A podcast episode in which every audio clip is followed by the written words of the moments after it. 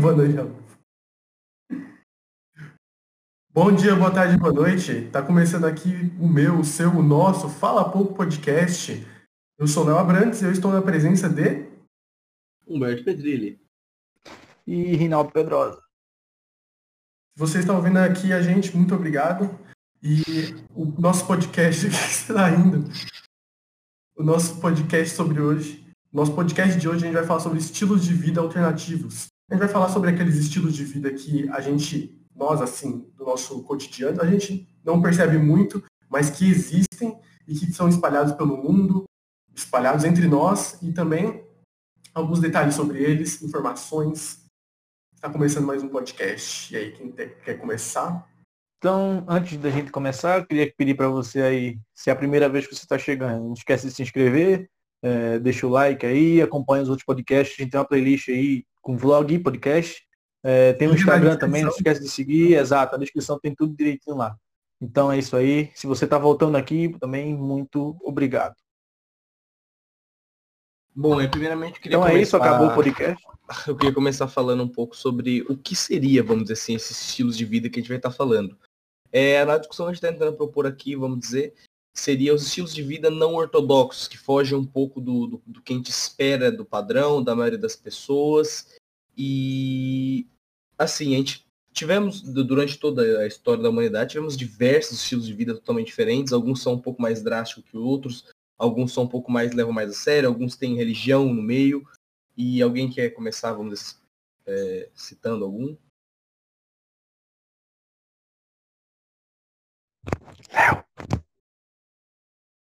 Bom, acho que eu vou falar pelo mais óbvio, que é o que mais assim surpreendeu quando a gente começou a perceber que é um movimento que ganhou força e que hoje em dia é bem importante, que é o do veganismo e vegetarianismo.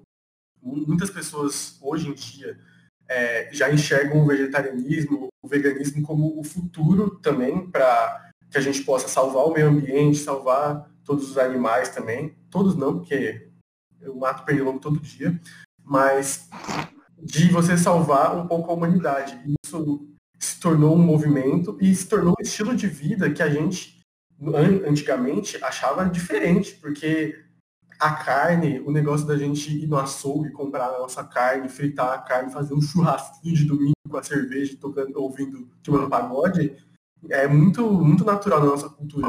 E a gente perceber que esse tipo de cultura de veganismo e vegetarianismo ganhou força foi uma coisa que surpreendeu, que eu lembro que na época que estava ganhando força, eu até fiquei surpreso, porque é algo que, mano, eu não consigo me imaginar fora de outro alimento que não for carne, tá ligado? De mistura, assim, se para pensar. Então é um movimento que ganhou força, que tem os seus lados meio controversos, suas ideias um pouco radicais, mas que tem um papel interessante também. Desses estilos de vida, né, de vários que a gente vai citar aqui, esse eu acho que é um dos mais palpáveis para a gente. Né? Não vou dizer pessoas normais, mas tipo, pessoas que não são dentro desse estilo de vida. É... O veganismo, todo mundo tem um amigo, dois, 15, 20 amigos que, que são veganos. Ou, Tenho ou pessoas da família, ao, respeito. ao veganismo. É, respeito, tem até alguns amigos que são. É, eu acho bastante interessante, cara. É um estilo de vida que, como o Léo falou aí, tá ganhando força do, durante os anos aí. E vai ganhando relevância e, e vai cada, mais, cada vez mais sendo pautado. É, eu sou uma pessoa que ama carne, amo churrasco, e carne em qualquer lugar para mim tá bom. Eu não me vejo é, aderindo ao veganismo por vontade própria, sabe? Só, só entraria se fosse mesmo imposto para mim. Mas eu sei da importância, eu sei que é, é, o veganismo vai muito por causa da questão do. Algum, algumas vertentes, né? Vai muito pela questão do consumismo. Tipo, morre o jeito que os animais são tratados para o abate e tudo mais, não é uma coisa natural, é meio que tipo, é, é ele já nasce para morrer no futuro para servir de alimento. E aí o veganismo vai muito por essa, por essa área aí. Então, é exatamente, assim, é, é difícil analisar ainda mais sobre a perspectiva de três carnívoros, né, assim. Mas o, o É, lance que eu, sempre, que eu sempre analisei, que eu sempre vi muito do veganismo, que eu já tive diversas conversas sobre, é que existe esse lado emocional da empatia dos animais, e a maioria das pessoas que fala, assim, ah, eu sou, eu sou vegana, sou vegetariana. Eu acho que a, a pergunta que essa pessoa mais deve ouvir é, ah, mas você parou de comer porque você não gosta ou porque você tem dó dos animais, assim? Porque grande parte dessa, dessa, desse movimento, assim, vai desse lance da, das pessoas olharem e falarem, caralho, são animais assim como a gente, eles estão sendo, já estão nascendo com uma sina de morrer para virar alimento, sabe? Tipo, que tipo de existência é essa? Isso daí é, chega a ser um pouco doentio se você analisa, é, se você humanifica, vamos dizer assim, um pouco os animais. E isso é bem, é bem, bem creepy até, se a gente for para analisar.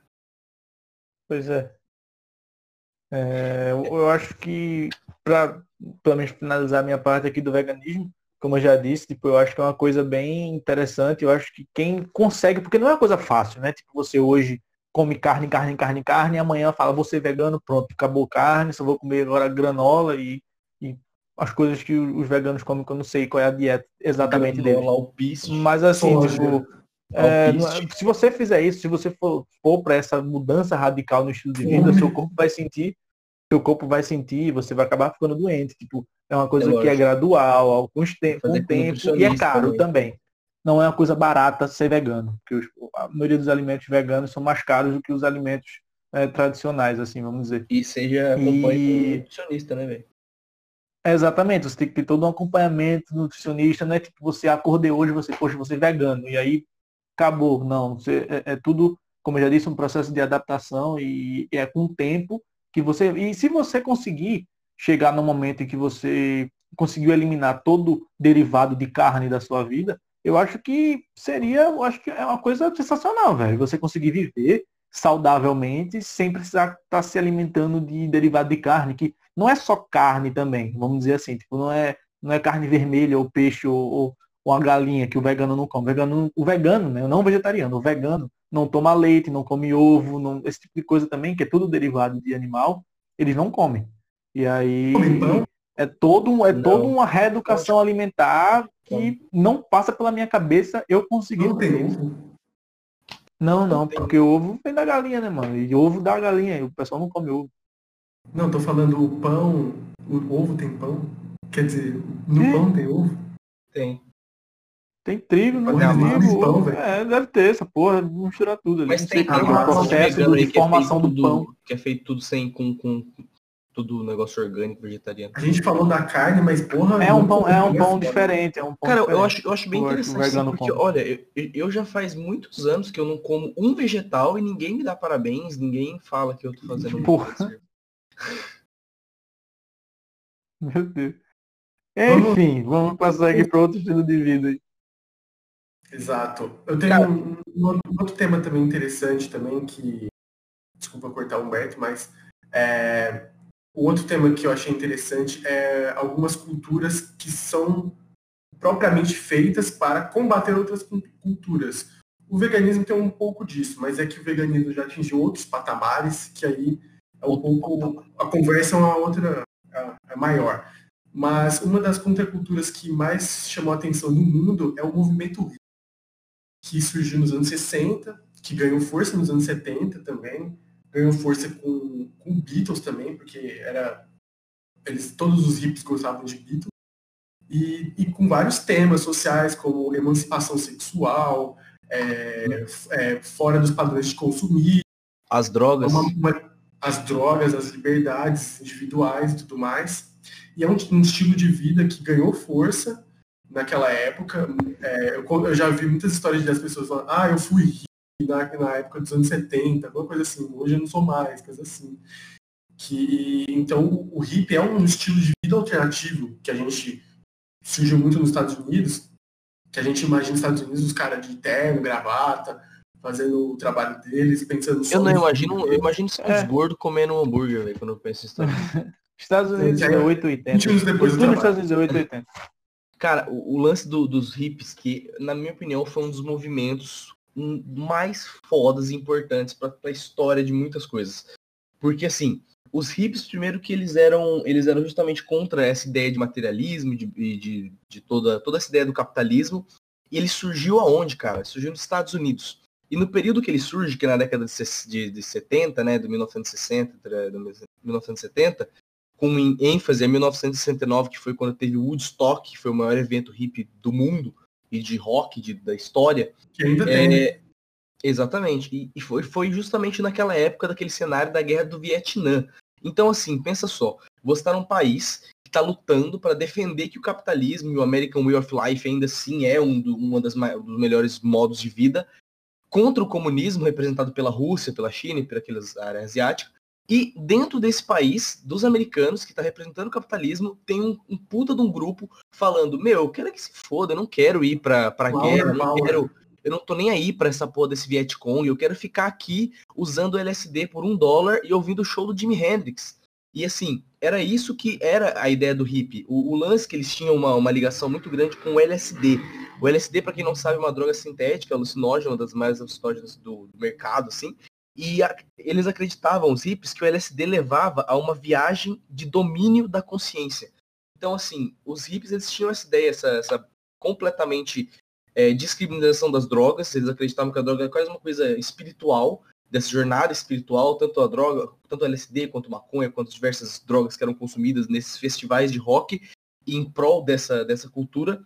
E o Woodstock, inclusive, foi um dos eventos mais foda, porque enquanto tinha um monte de gente morrendo na guerra do Vietnã, tinha uma galera que tava falando, foda-se o governo, não quero participar dessa guerra, para mim tudo isso é ridículo, e eu quero ficar aqui só ficando de boa e curtindo minha juventude, ao invés de ter que desperdiçar a minha vida para justamente aqueles engravatados, né?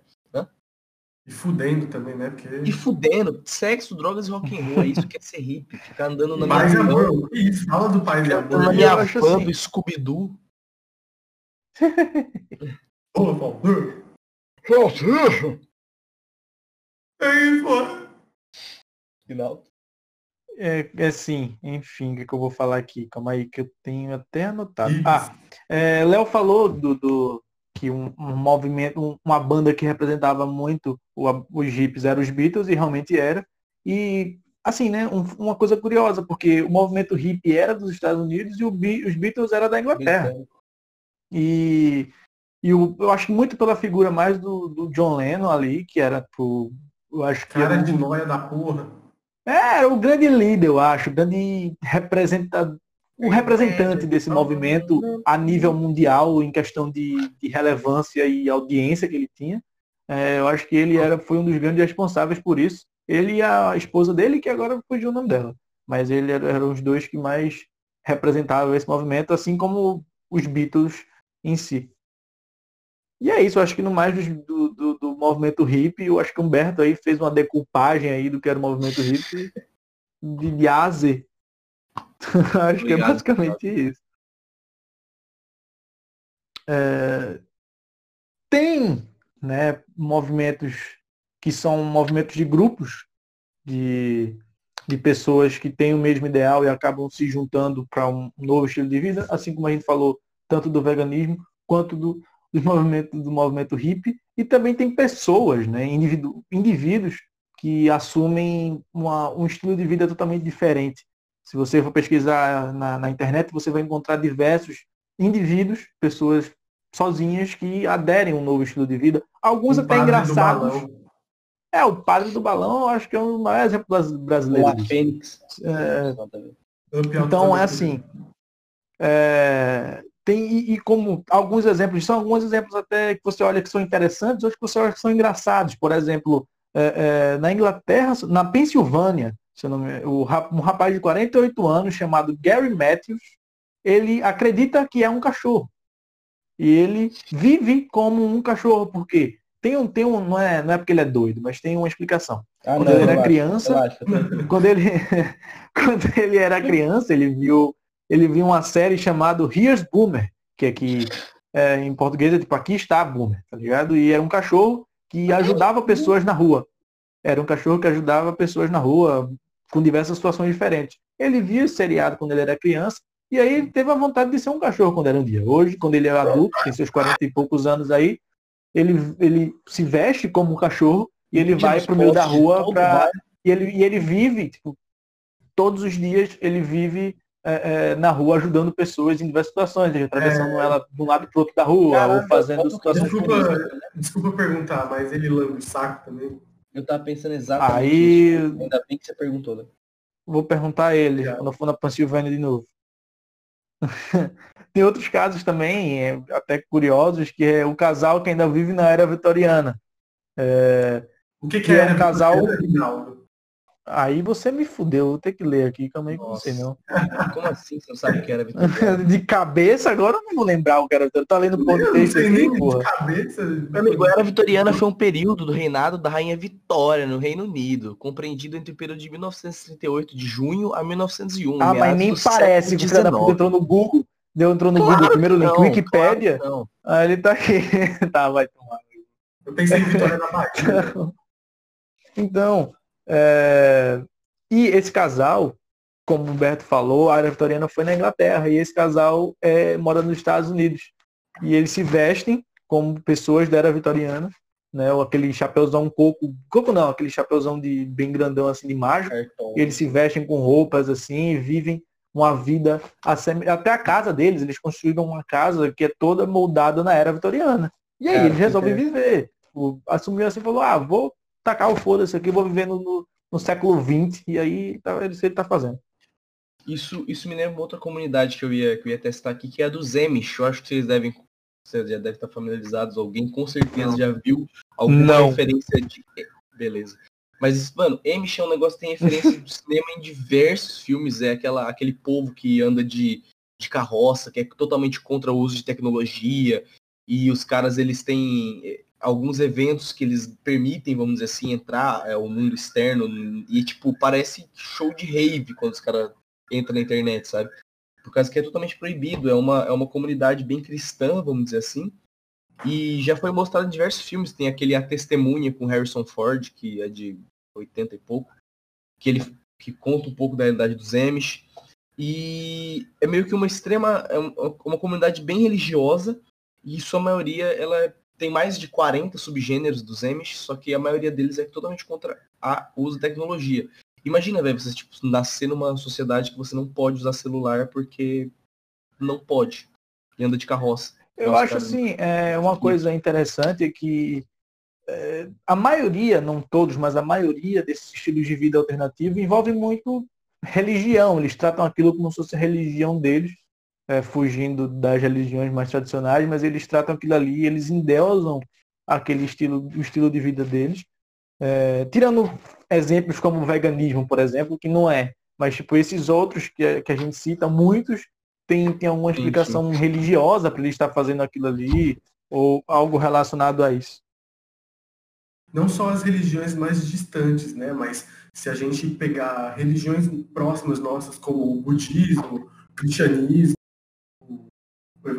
os caras que é evangélico também, eles têm é, toda essa cultura, aqueles que são mais é, participa participativos da, da comunidade, que realmente se entregam para esse trabalho, porque é, que são realmente, que fazem acontecer a religião, basicamente, que vão à igreja, que fazem todos os, todos os, como eu posso dizer, os métodos, as condutas, os dogmas da igreja. Sim. Tem várias Falou todos os prática sinônimos possíveis. E o que mais e o que mais me impressiona mesmo é o judaísmo, né? Porque tem, Cara, eles têm o Kippur, porque pô, eles têm que ficar mó tempão sem comer, velho. Isso é muito chato, velho. Nossa senhora. Eu não consigo nem passar cinco horas, velho. Os caras são foda, mano. E isso é um estilo de vida para aqueles que são mais fervorosos, bem diferente do nosso, porque a gente não está acostumado com as pessoas serem tão tão fortes ligadas à religião, né? Então essas pessoas que são ligadas fortemente à religião, elas tornam aquilo, a religião, a, a, o estilo de vida dela, um lifestyle mesmo deles. Inclusive a comunidade judaica, recentemente eu assisti aquela série Nada Ortodoxa, fica aí recomendação, também tem uma crítica no Fala Pouco, vale a pena seguir, os, os meninos mandam bem, viu? Mas esse nada ortodoxo fala um pouco da comunidade judaica e como que é absurdo o, o, o, lance do patriarcado e da ideia da mulher servir só como um saco para você depositar esperma e, pro, e ser progenitora. Eles é, é, bem bizarro como que eles lidam com a com essa questão da família, sabe? Tipo, normalmente o filho, ele é muito babado o ovo pela mãe e tudo tem que estar 100% perfeito para os homens, porque os homens são é, é, chega a ser bem tóxico, machisto. Machista. Pois é, e o, o, cinema, ele tem vários exemplos de, de, de filmes em que a, o, os personagens têm um estilo de vida não, não muito, não vou dizer ortodoxo, mas tipo um estilo de vida, entre aspas, convencional. Comum, convencional. É, convencional, exatamente. Essa é a palavra que eu estava procurando. E eu acho que um dos maiores exemplos, um dos exemplos mais fáceis que tem é o Capitão Fantástico. E é um cara que vivia no meio do mato com a família dele e tipo, era quase um.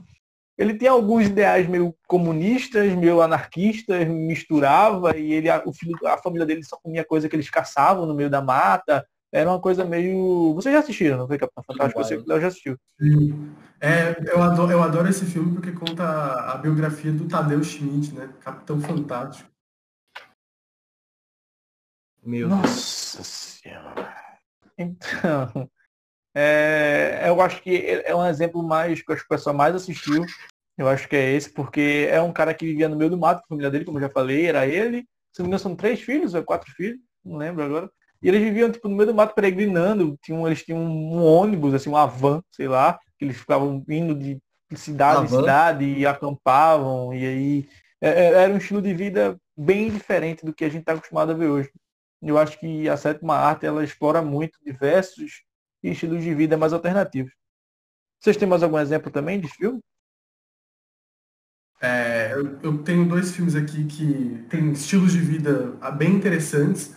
O primeiro é Psicopata Americano, que um estilo de vida do Patrick Bateman, que é, que é a metrosexualidade. Um cara que se cuida, que ele cuida do corpo. No filme tem várias cenas dele ajeitando o cabelo dele milimetricamente, ele fazendo massagem, fazendo skincare. Então, metrosexualidade também é um estilo de vida, porque você reserva um puta tempo. Cristiano Ronaldo você reserva um, um puta esti um, um estilo, você reserva, reserva um puta tempo da sua vida para você cuidar do seu corpo. É como se seu corpo fosse uma entidade, entendeu? Então, é um estilo de vida que as pessoas compram e é mais, gera mais do que a estética em si, gera a autoconfiança é, e até mesmo a arrogância que a gente enxerga no personagem de psicopata americano.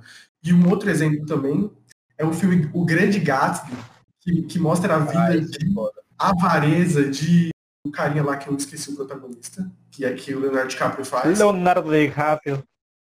É, é, ele é o Gatsby mesmo? É, o Leonardo DiCaprio é o próprio. Ah, tá. Então, a vida de, de pura avareza dele, de festas incríveis, de dinheiro, de trabalho, de... Aquela, aquela é vida... É Jay Gatsby o nome. Isso, aquela vida realmente de ter muito dinheiro e gastar aquele dinheiro e fazer festas. É um estilo de vida que a gente vê hoje em dia, porque. Socialite. Socialites, os shakes árabes, mano, os shakes árabes fazem cada coisa, velho. Eles, eles têm muito dinheiro de petróleo, velho. Eles têm muito dinheiro de petróleo, eles têm milhões de mulheres, de esposas. Eles são realmente de sonho carnaval. Dinheiro, mulheres, carros. Exatamente. Carros dourados. Viagens. Pois é, assim, tem centenas de estilos de vida, não dá pra, a gente passa o dia todo falando sobre N estilos de vida e ainda vão ter mais que a gente não, não dá para citar. Também tem não dá para abordar. Também eu acho que não dá para abordar todos os aspectos de todos os estilos. Qual? É o quarentenado. eu acho assim, também não dá pra gente, não tem como a gente abordar todos os aspectos e todos os pontos de todos os estilos de vida. Primeiro, porque a gente não tem conhecimento de todos os detalhes de todos os estilos de vida. E outro que também ia, ia ser cinco horas de podcast a gente falando aqui é, é, sobre N coisas. Né? Mas eu acho que já deu aí, eu acho que umas meia horinha de, de, Cala de podcast. Eu só tô dizendo que já deu meia hora, não tô dizendo que é para acabar. Não, porra. Calma. Então falei, o monólogo de Léo agora de 20 minutos dele. Não, você já tá acabando, né? Não, não tô acabando, eu tô falando que já, a gente já falou aqui umas meia horinha sobre alguns estilos de vida assim que a gente. Alguns a gente pesquisou, outros a gente já tinha conhecimento sobre. para trazer para vocês aqui, porque eu vou falar pouco também a cultura. Enfim, uma história que, que eu acho muito interessante também, que eu vi no documentário da Netflix chamado LA Originals, que conta a história do, de um tatuador. Guarda Brandes, Origens. grande, grande homem, é, que conta a história de um grafiteiro que depois virou um tatuador de celebridades, que é o Mr. Cartoon, que ele, é, ele mora em Los Angeles. Caralho, ele, que meio que, que ele, ele meio que disseminou, junto com o rap, a cultura de gangster da, é, do, da, da West Coast americana, de Los Angeles, aquela cultura de, de roupas bem largas, do rap, da, das tatuagens, da, dos lowriders também, coisa que a gente vê em GTA Sanders, tá ligado? Aquela ruazinha lá do, do CJ é, é puramente influenciado por essa cultura que o Mr. Cartoon evidenciou. E as, tatu de, as tatus dele são bem emblemáticas, ele tatuou caras como Eminem, 50 Cent, Dr. Dre, então ele é um cara bem influente e é um cara que ajudou a disseminar uma cultura também. O que é o que na época, quando surgiu, era algo totalmente diferente, modernizador, que as pessoas começaram a aderir com o tempo. O Charles Mason, ele era um hippie? Sim. Hum, obrigado. Só um questionamento. É porque, é porque ele gostava de isso, só para não mentira. É porque, sei lá, ele tinha um grupinho dele, tá ligado? Só que ele usou o hip, coisa totalmente uhum. nefasta. Cara, pra quem não sabe, o Charles Mason é quem matou a atriz Sharon Tate na Tô, né? década de 60 ou 70 por aí.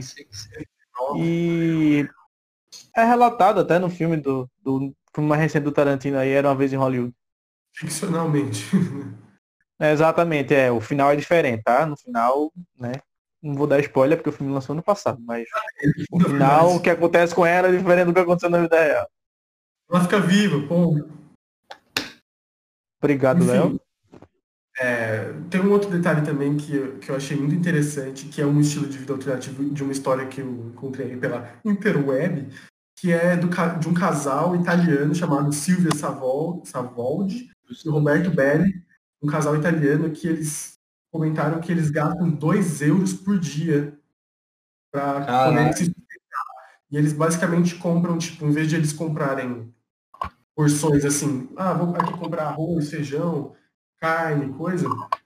Eles têm a plantação deles e além disso eles compram só coisas que eles possam fabricar. Então eles compram muita soja para que eles possam fa fabricar queijo, podem fabricar leite, podem fa fazer comida também, né? Porque soja é. faz hambúrguer, várias coisas.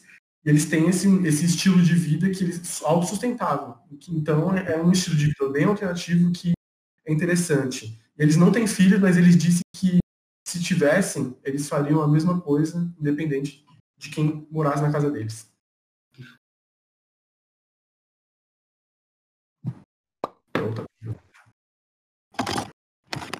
Pois é. Pois é, pois é, pois é. Alguém tem mais alguma coisa para acrescentar? Eu acho que eu não tenho mais nada a dizer. Léo tem? Eu também, eu já esgotei os meus estilos, meus estilos de vida que eu pesquisei. Léo? É... Não, não tem, eu só queria acabar o vídeo mesmo. Se você gostou do vídeo, se você gostou desse podcast, muito obrigado por ter ouvido até aqui. Se você ouviu até aqui, por favor, deixe seu comentário, curta o vídeo, manda nos WhatsApp para o seu tio se informar também e conhecer novos ambientes, seus amigos seu... conhecerem. Cliquem aqui na nossa descrição, vejam nossas redes, vejam nossas redes sociais, vejam o Instagram.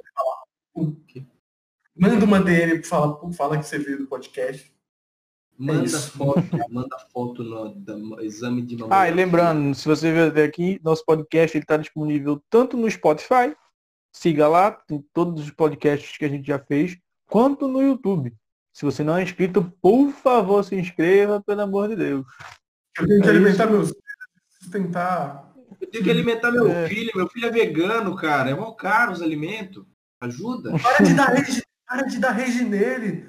Mas ele é vegano. É aquele meme, tá ligado? é isso. Bom, é isso. Um abraço. Um beijo a todos. Na bunda e até sábado que vem. Semana que vem, né? Semana que vem. Até semana que vem. E eu acho que digo uma coisa, não perca o podcast da semana que vem, viu? É isso aí, um beijo para todos. O tema vai ser